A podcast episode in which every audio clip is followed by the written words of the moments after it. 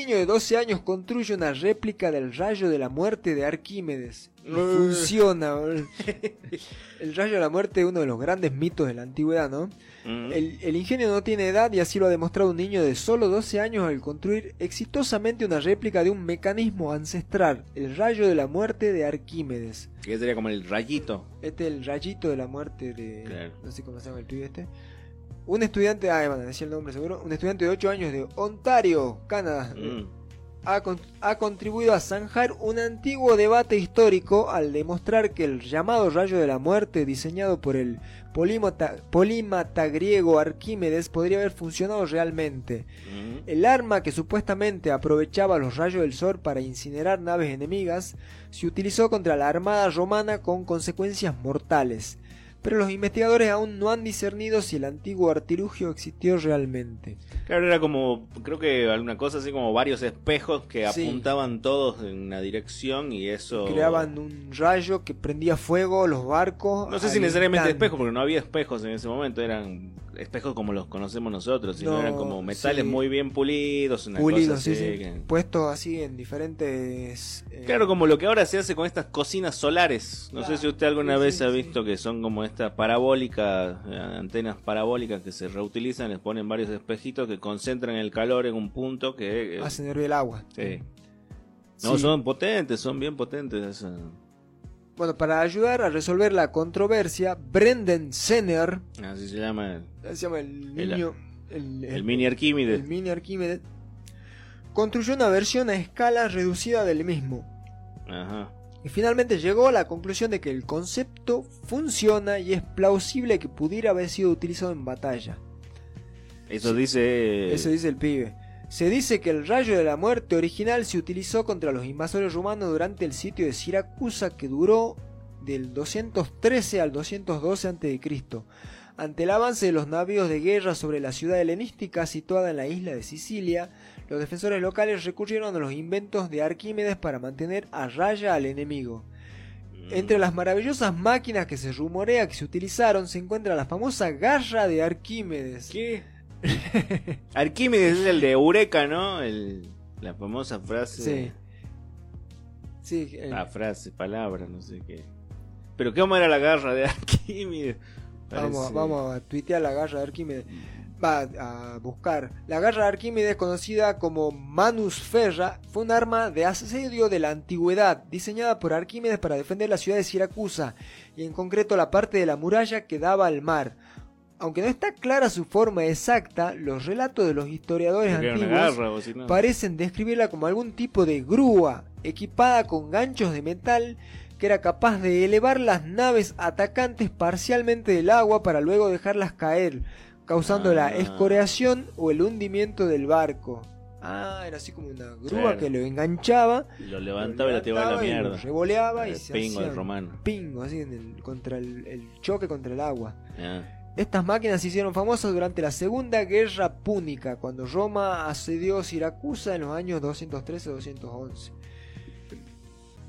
También eh, se llevaron a cabo experimentos para ver la viabilidad de la garra.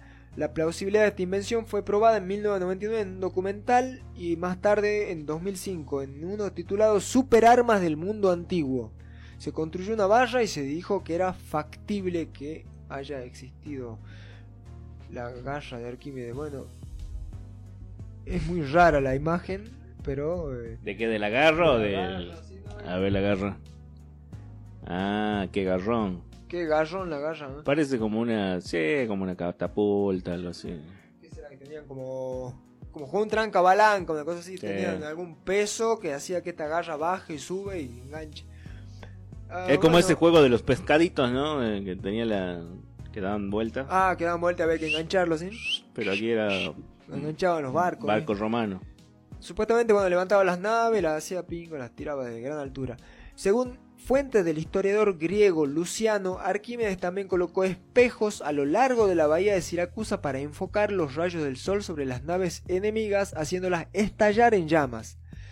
Algunos estudiosos, entre ellos el famoso filósofo francés René Descartes, han tachado la idea de ficción y otros han intentado recrear el arma con éxito razonable. Por ejemplo, en el 2005, el- un equipo del Massachusetts Institute of Technology, el MIT, bueno, lo que estaba el MIT, boludo. Acá queda, hace mierda el CONICET por Aquí mucho menos, boludo. Eso iba a Qué decir. culiado el, el MIT, boludo. Descubrió que el diseño de Arquímedes podía encender un barco en solo 11 minutos. Ah. Plata de los contribuyentes bien gastada. ¿no? Como el niño, como el niño construyó el rayo de la muerte. ¿Cómo? Mirando tutorial de YouTube. Sí, y sin sacarle plata a los contribuyentes. nadie, sí, hecho en su casa. No con la mía. no con la mía. Eh, sin enemigos que vaporizar, Zener opo- op- optó por una versión, uh, se apuesta incendio de hormiga, de sobremesa del antiguo rayo de la muerte utilizando una serie de espejos cóncavos y lámparas LED de escritorios. Descubrió que al utilizar los reflectores para enfocar una fuente de calor de 50 vatios sobre un trozo de cartón, la temperatura del objetivo podría elevarse 2 grados con cada espejo adicional, hasta un total de 3 espejos.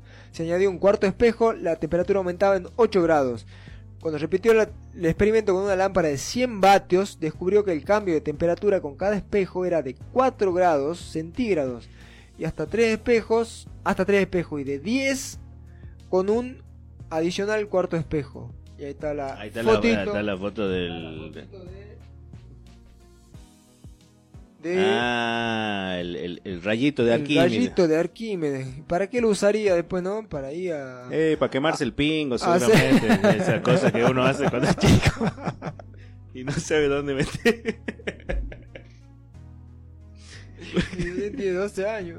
Y bueno, se, por se eso, masturbaba uno que hace con- con calor. así. Intenta meter el pingo en cualquier lado.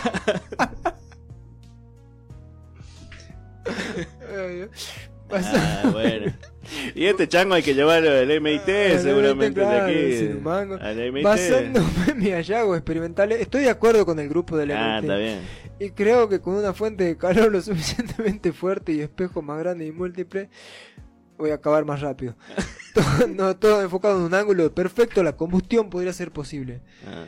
En última instancia, concluye que las descripciones históricas del uso del rayo de la muerte en la antigua Siracusa son plausibles. Sin embargo, no se ha encontrado ninguna evidencia arqueológica del rayo de la muerte de Arquímedes, aparte de lo que se recoge en los libros de filósofos antiguos. Claro.